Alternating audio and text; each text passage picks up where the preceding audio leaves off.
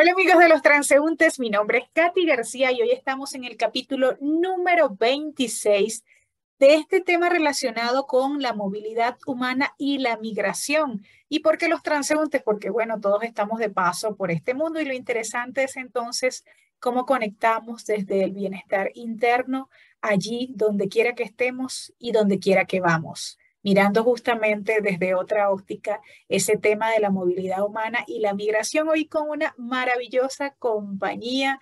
Ella es María Alejandra Silva, colombiana de nacimiento, bueno, y ciudadana del mundo ya con todo ese recorrido que ha hecho.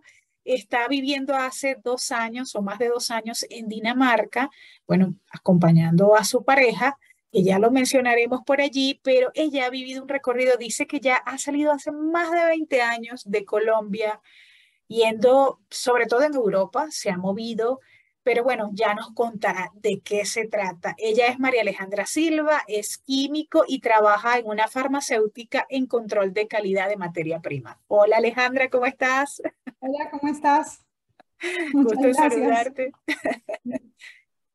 Cuéntame, eh, ¿Quieres que te llame María Alejandra o Alejandra? Comenzando por allí, porque a veces hay que preguntar también.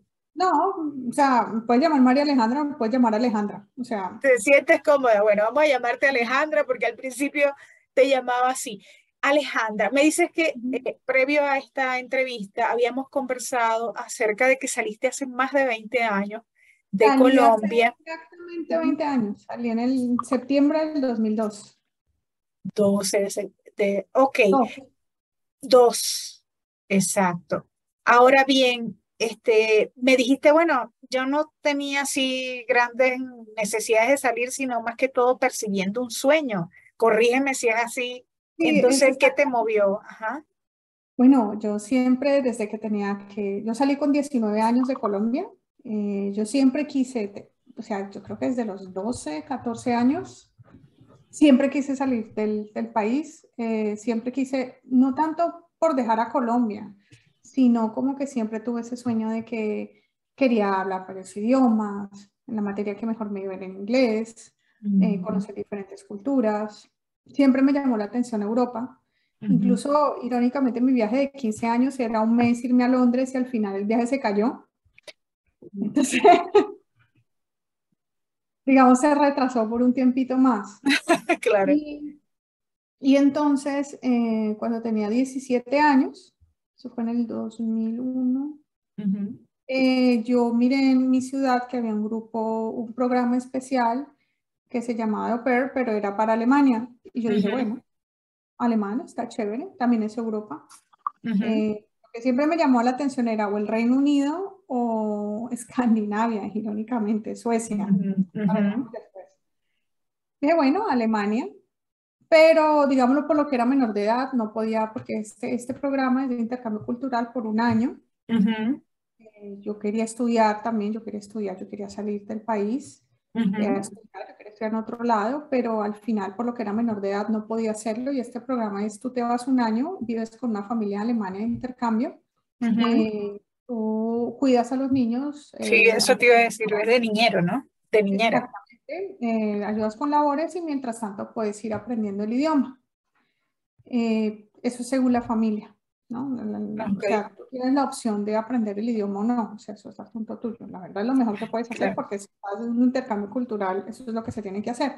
Pero como era menor de edad y en eso, pues dije, no, eso queda retrasado por ahora, hay que congelar. Comencé a aprender alemán y quedó congelado y me fui a estudiar a Bogotá. Yo soy de una ciudad pequeña que se llama Neiva. Me fui a estudiar a Bogotá, comencé ingeniería química en Bogotá, pero seguía de todas formas la idea rondando de que me quería ir y ya había comenzado a estudiar alemán. Eh, ya mi inglés era bueno, autodidacta también, y siempre mis padres me apoyaron muchísimo con los cursos de inglés y todo eso. Y pues lo que te digo, o sea, yo no vengo de familia con mucho dinero, con, o sea, mi familia es clase media normal, pero siempre mis padres en lo que ellos podían me, Te ayudaban. Me, me apoyaron siempre. Entonces, por ejemplo, por eso no pude pagar un intercambio privado, porque pues, el dinero no estaba. Pero bueno, entonces me fui a estudiar a Bogotá, comencé con ingeniería química y cuando estaba en segundo semestre dije, bueno, yo quiero continuar con mis clases de alemán Porque cuando termine mi carrera acá, quiero ir a hacer la típica, la, que todo el mundo dice, la especialización allá. Yo ya más o menos sabía lo que quería estudiar en Alemania, sabía dónde quería ir en Alemania. Entonces comencé, me, me inscribí en el Goethe Institut, que es un instituto alemán a nivel mundial, digamos como el Cervantes de España, que es para el español, el Berlitz de inglés, el Goethe es el, el de alemán. Y vi con un profesor de alemán que era, bueno, hice dos niveles, ahí pasé a tercer semestre también, quien me dijo, no, si tú ya, si quieres en Alemania, puedes ya comenzar a estudiar en primer semestre, pasas y vete de una vez. Eh, nos comunicamos otra vez con los del programa OPER, que eran amigos de nosotros, y sí, pues hagámosle. Yo estaba en tercer semestre y consiguieron una familia en una ciudad pequeñita, pero muy cerca de una ciudad universitaria, y me fui. Excelente. Me fui porque yo dije, bueno, hagámosle. Ya estando allá, obviamente pasé a una ciudad más pequeña, luego ya me dijeron que no, que no podía pasar directamente a la universidad, que necesitaba cuatro, porque esa también es el otro asunto que lamentablemente a nosotros no nos informan bien, ¿no? que los niveles de educación son muy diferentes. A mí me dijeron que con dos semestres, tres semestres era suficiente para comenzar a estudiar. Ayer el primer no fue no. no. No, no puedes comenzar el primer semestre, tienes que hacer un estudio en COLEC, que es como el... El, bachillerato, la secundaria. Exactamente allá para extranjeros y solo hay en ciertas ciudades. Aquí no te, o sea, si quería hacer eso no me podía quedar ahí. Me tocó cambiar de familia al mes. Las cosas están hechas por algo porque justamente llegué a familias de, de, profesores de la Universidad Técnica de Berlín. O sea, me mandaron a Berlín. ¡Wow! Y claro. para mí, o sea, el primer lugar donde estuve la familia fue excelente conmigo y todo, pero yo no me veía ahí porque yo quería aprender alemán. O sea, las clases de alemán eran solo una vez a la semana yo dije, yo aquí donde estoy, un lugar hermosísimo, que es la selva negra, pero yo decía, yo aquí no estoy haciendo nada, yo tengo esta semejante selva de cemento que es Bogotá, y llego yo aquí al bosque como que, no. yo, quería irme era para Hannover, y a Hannover no salió nada, salió algo en Hamburgo, y no, a mí Hamburgo no me, luego Berlín, pero en Berlín ya, tiene que ser ya. Y yo comencé, ay, no, pero Berlín, la Alemania Oriental, de pronto está muy grande. No, Berlín, fantástica. O sea, yo llegué allá y, y, el curso de alemán me tocaba pagarlo a mí, el curso de alemán, pero estudiaba todos los días, un curso intensivo. Habían tres estudios en Kolleg, otro en Potsdam, que es una ciudad cercana a Berlín. Y la familia alemana, fantástica conmigo también, me ayudaron muchísimo. Entonces aprendí alemán en bueno, yo ya sabía un poquito, pero hice el examen de admisión del estudio en Colec a los, ¿cómo fue eso? No, me tocaba primero pasar un nivel alto de alemán, me presenté antes porque la chica del instituto me preséntate antes por si no pasas el examen te preparas para el próximo. Pasé, me presenté, eh, en ocho meses ya estaba en estudio en Colec, que generalmente son dos años y yo lo pasé en ocho meses, que fue wow. Maravilloso. claro estaba conmutar bastante, me quedé con la familia, la familia me dio la oportunidad, en esa época uno se podía quedar, podía simplemente cambiar la visa, cambié visa de opera estudiante, que en esa época se podía, lamentablemente hoy ya no se puede. Ah, y gracias a esa familia, esos angelitos, eh, me pude quedar y pude continuar y, y, me quedé en Berlín por 12 años. Con mis 12 años. Sí, estudiar en Alemania es heavy, heavy, heavy. Es bien pesadito. Sí. Y me demoré bastante estudiando porque pues me tocaba también trabajar al mismo tiempo. De todo, ¿no? He sido recepcionista de hoteles, repartió volantes, de todo. Pero te acoplaste, fue fa o sea, entiendo por lo que me dices que de algún modo, bueno, ya tú sabías que era por allí todo. Pero, pero fue fácil viniendo de una cultura latina. Bueno, perdona que te lo diga así, bueno, hay quizás familias de familias donde cría, quizás nos, nos, nos crían más desapegados, pero, pero tú sabes que los latinos siempre tenemos como esa, esa pega, ¿no? De alguna forma. El teléfono, las tarjetas de teléfono y los chats de los cafés de internet. No, yo soy súper, todavía, soy muy apegada a mi familia, pero yo sabía lo que quería. Digamos, es ese sacrificio que a mí me tocó hacer, que sí fue duro, pero trataba de ir a Colombia una vez cada dos años. Pero sí, sí, sí, Sí, te digo la verdad, a mí el, digamos, el choque cultural con Alemania no me dio tan duro. Yo iba preparada para eso. Ok. decir, ay, que, que, que fue por... a mí el, digamos, el bache me llegó fue tiempo después, no fue al comienzo, Por eso me demoré tanto en la universidad. Eh, ahí ya fue después, ahí es donde uno nota el nivel educativo. Las diferencias. Exactamente. Pero culturalmente hablando, también la ventaja que era Berlín. Berlín es una melting pot, o sea, una de muchísimas culturas. Y para mí fue una muy buena ventaja vivir con una familia alemana. Claro. Eh, o sea, tú te integras o te integras. Sí. Pero decir que a mí, personal, en lo personal, a mí no me dio duro el intercambio cultural. Mm. Ya después, como te digo. Sí. Ah, eso. Por ejemplo, eh, si tuvieras que contarme alguna anécdota así significativa que recuerdes de esos, de esos tiempos de cuando comenzaste a migrar. ¿No recuerdas ninguna? No sé, algo cómica, algún choque justamente, te imaginabas esto, no te imaginabas, te pasó aquello, o sea, algo que de pronto...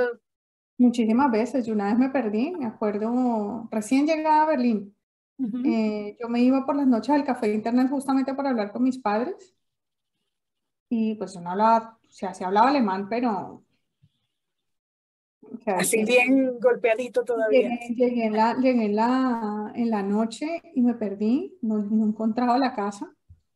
No sé si me bajé en el metro que era o no.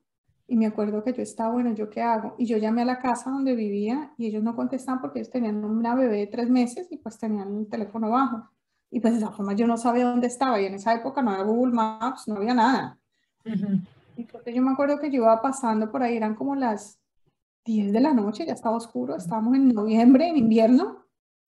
y yo me sabía la dirección, la dirección se me la aprendí de memoria y había un señor entrando su coche, estaba entrando el coche en reversa, me acuerdo todavía, y yo llego ahí Digo, ay señores, que en mi alemán así guapeteado, estoy buscando la dirección, Maisnavec, eh, 63, Maisnavec 63. Y me decía, no, pero si tú estás lejos de Yo, ay. Entonces, no, no, súbete al carro, yo te llevo, y me llevo. Wow. Entonces, como que uno queda como que, wow. Claro.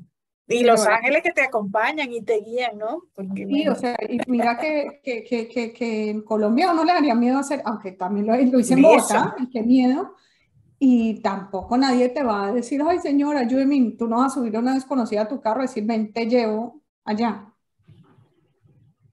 Entonces sí fue como que, y llegué a la casa, y ellos, ¿dónde estabas? Perdida.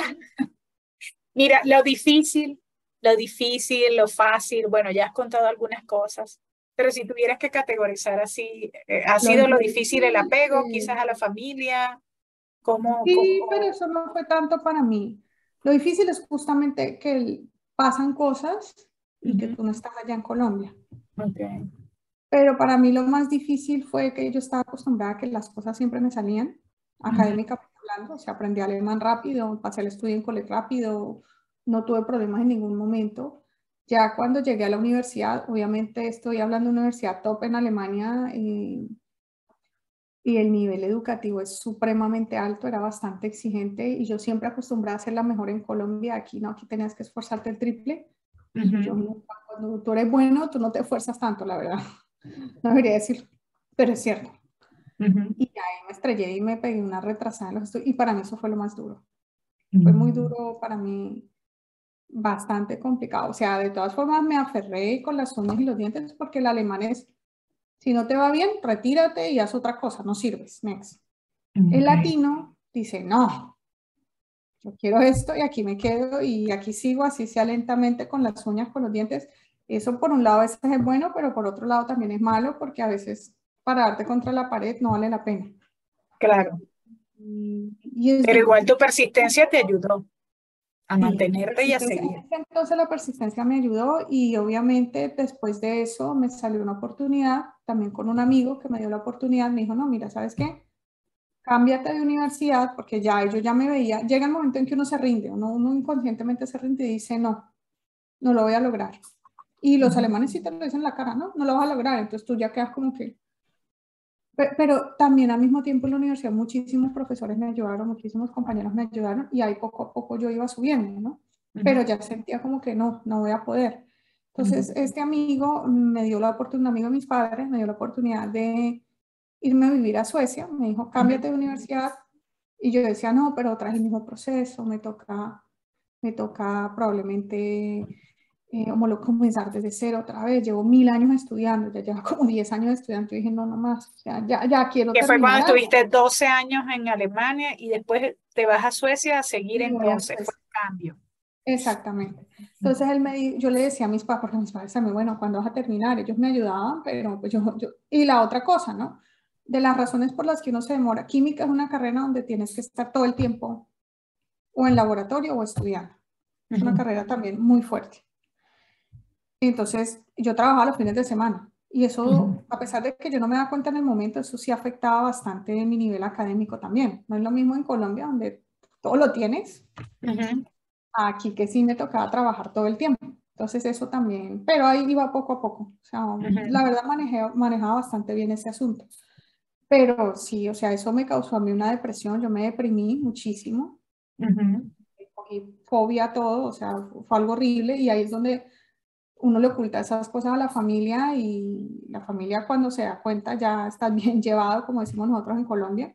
Y es donde mi familia dijo, no, aquí hay que buscar otra alternativa y se buscaron este amigo. Y él dijo, no, ¿sabes qué? Cambiémonos, saquemos papeles aquí en Suecia.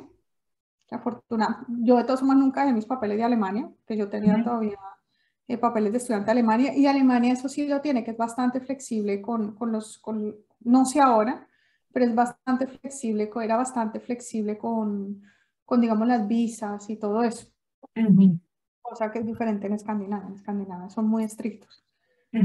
Me salió lo de Suecia, eh, me vine, irónicamente terminé en una ciudad universitaria en Lund, de las mejores. Y fui a Lund y yo ya estaba también como que ya estaba acostumbrada que en Alemania me dijeran, no, pero ah", y en Lund me dijeron, no, pero es que si tú vienes de Alemania, muéstrame tus papeles. Ah, no, es que tú ya tienes el bachelor. Con todo lo que tienes, tú ya tienes, o sea, yo ya tenía como, no, no, lo que tú tienes que hacer son las tesis y no más. Pues un año después terminé carrera. Terminé las dos, bachelor y máster. Pero es que tengo que aprender sueco. Sí, aprendí sueco, pero necesitaba, para pasar a un nivel universitario, necesitas un nivel muy superior. Yo estaba ya en ese camino con el sueco cuando me llaman de la universidad, ¿no? Aquí es por, aquí es por, tú no tienes que iniciar desde el primer semestre, qué tontería, después todo lo que tienes, tú vienes de, de Alemania. Otra vez, esa fue la ventaja, yo venía de Alemania es lo mismo venir de España, incluso... Entonces el paso a la universidad, ¿cómo fue? ¿Cuánto tiempo te demoraste en Suecia en la universidad? Un año y porque no sabía, porque no sabía, porque no sabía que podía ir directamente allá porque me puse a estudiar sueco, que eso fue al final una bendición. Ajá, claro. No necesitas sueco aquí, porque para el máster vas a terminar el máster, no necesitas, pero, pero no he hecho el bachelor, con todo lo que tienes de Alemania, solo haces el, el, la tesis y ya, escoge los cursos que quieras para el... Y luego me dijo, cuando, una, cuando está haciendo un laboratorio de química en, en orgánica, en, me dijo una compañera, me dijo, ve y habla otra vez porque yo creo que tú ya tienes el máster también, porque yo estaba al mismo tiempo en Alemania y estaba al mismo tiempo en Suecia, no te vas a, no vas a poder es cuando hoy la vieja me dice, no, pero es que si tú ya tienes lo del máster, ah, simplemente la carrera, ya mandé a Alemania al carajo, ya dije, ay, ya no, chao. Y me dije, no, tú tienes lo, incluso lo de dos másters, si quieres. Yo no, yo feliz. Wow, imagínate. Y, me, me, justamente me miré, las, miré luego los prospectos de trabajo después y miré que la única química que me faltaba era la analítica y me hice los cursos que necesitaba en analítica y me gradué en LUT al año. ¿Cómo? Ok. Ya, y ya luego conseguiste trabajo, por lo que me comentaste. Y hace dos años. Trabajo, conseguí trabajo justamente por, por, digamos, la ventaja que yo tuve, y eso sí lo tengo que decir, lamentablemente tengo que ser muy clara, es más fácil para mí, fue mucho más fácil para mí porque yo traía título de Alemania y de Suecia. Lo que sucede mucho en estos países es que tú llegas con tu título de Latinoamérica quieres hacer un máster y piensas que es lo mismo y no, aquí no, lamentablemente no.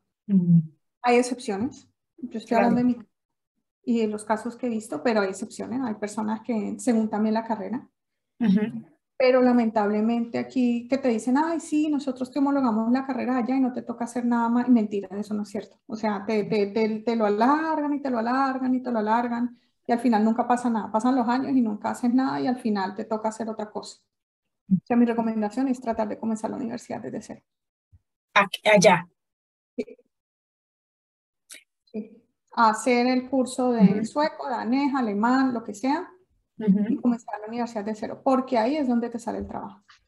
¿Algunas otras recomendaciones? Por ejemplo, en este tema de la migración, de adaptarte, los valores que te ayudaron a ti a mantenerte, a salir. La disposición, el estar listo para todo, el saber que saliste de tu tierra y que es un mundo totalmente diferente, pero que al mismo tiempo vas a aprender mucho. O sea, uno siempre aprende. Yo antes de salir, eh, a mí nunca se me va a olvidar un familiar mío que vivía en Bogotá, un señor ya que lamentablemente falleció hace poco. Él me dijo, mi hijita, porque nadie ha dado, literalmente nadie ha dado un peso por mí, por lo que yo era muy consentida, por lo mismo que tú dices, ay, que, que me hace falta mi casa, que no sé qué, que no. Y él me dijo, mi hijita, pues no importa. Si se va al aeropuerto de Frankfurt, va al baño a Frankfurt, caga en Frankfurt y se devuelve, algo aprendió. claro, ok. Algo aprendió. Algo le va a quedar. Váyame con esa idea. Y esa es la cosa. O sea, si tú, yo digo que hay personas que son hechas para ser migrantes, otras lamentablemente no. Mm. Porque hay personas que sí, en verdad, si las ves que luchan mucho, si las ves que les hace mucha falta a su tierra, si las ven que están muy, muy apegados a su tierra, y ahí sí es mejor, si no puedes y si vas a estar sufriendo, es mejor que te vayas a su tierra y luches en tu tierra. Pero hay personas, por ejemplo, como yo, que sí siempre quiso, como la sirenita, siempre quiso salir, siempre se quiso ir a otro mundo. ¿Crees que lo has conseguido? Sí. No, yo estoy súper adaptada aquí. O sea, yo conseguí trabajo en Suecia, pero al mismo tiempo también es una muy buena ventaja. Te tienes que integrar. Yo ahorita estoy, bueno, tratando de aprender danés, ese sí me ha costado más trabajo, pero aprendí sueco, aprendí alemán, inglés, entonces eso ayuda mucho. Pero al mismo tiempo tienes que mirar que sí, lo que tú dijiste es cierto, ciudadana del mundo, yo me considero alemana en muchas cosas, me considero sueca en otras, tengo la ciudadanía sueca justamente, y un poquito de danés. Ahorita tengo que decir que a pesar de que yo a veces reniego mucho de Dinamarca, estoy muy agradecida con Dinamarca por lo que te conté ahora, con, con lo de mi bebé, entonces estoy feliz aquí ya también, o sea, la gente ha sido aquí fantástica. Porque hay que decir, bueno, ya Alejandra lo dijo, está embarazada y está emparejada y por eso tiene dos años en Dinamarca con un amigo que queremos muchísimo. Bueno, yo lo quiero muchísimo porque es más que amigo de ella. Se llama José Lorenzo, que también fue un entrevistado aquí de, de los transeúntes, bueno, venezolano. Sí, este incluso yo, incluso él ahora trabaja en Suecia, esa es la ironía de la vida. Imagínate. No, yo ya cuando lo conocí yo ya trabajaba en Dinamarca, o sea, en la parte de Suecia en donde yo estoy, estaba en el límite con Dinamarca. Ajá. yo no te voy a decir, ah, es que yo me cambié de, es un trauma cambiarme de país. No, ya después de Alemania a Suecia, la verdad el cambio fue... Claro, y que queda cerca todo allí, ¿no? Entiendo. Sí, un puente, cruzando un puente en 40 minutos estás en, en Suecia. Entonces estamos muy cerca. Eh, lo primordial es eso, tener la actitud, que tienes que saber de todas formas que no todo es como en Latinoamérica, o sea, tienes que ir con, tienes que aprender, te tienes que adaptar. O sea, si yo voy invitada a tu casa, yo no puedo llegar a imponerme, estas son mis reglas y esto es como esto, te tienes que adaptar. Si tú también puedas ofrecer tus cosas, y eso es lo que te iba a decir, a mí me ayuda muchísimo la chispa colombiana. Eh, yo soy colombiana y me ayuda muchísimo en muchísimas cosas. O sea, aquí la gente con la que he trabajado tanto en Suecia como en Dinamarca, como en Alemania también, eso ayuda muchísimo, pero muchas cosas mías son alemanas. O sea, mis compañeros se me ríen muchísimo de eso. Muchas cosas mías también tengo de sueca, ya estoy adquiriendo también cosas de danesa. Entonces, uno se tiene que adaptar, uno no tiene que olvidar quién es, pero uno también tiene que mimetizarse un bastante acá. No se tiene que ir para el otro extremo, decir, ay, es que, porque hay mucho, hay mucho migrante también que como que le da vergüenza o como que no quiere, no, quiero ocultar. No, no lo tienes que ocultar.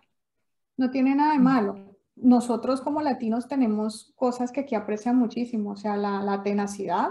Si yo hubiera sido alemán y me dicen eso, sí, me rindo y no hago más y cambio y sigo el sistema. Yo no, yo le continúo y continúo y continúo. Yo enfrento la, aquí en, en Escandinavia, por ejemplo, está la cultura de que no les gusta confrontar. Y a mí sí, yo no. Tanto en Alemania como en Colombia no.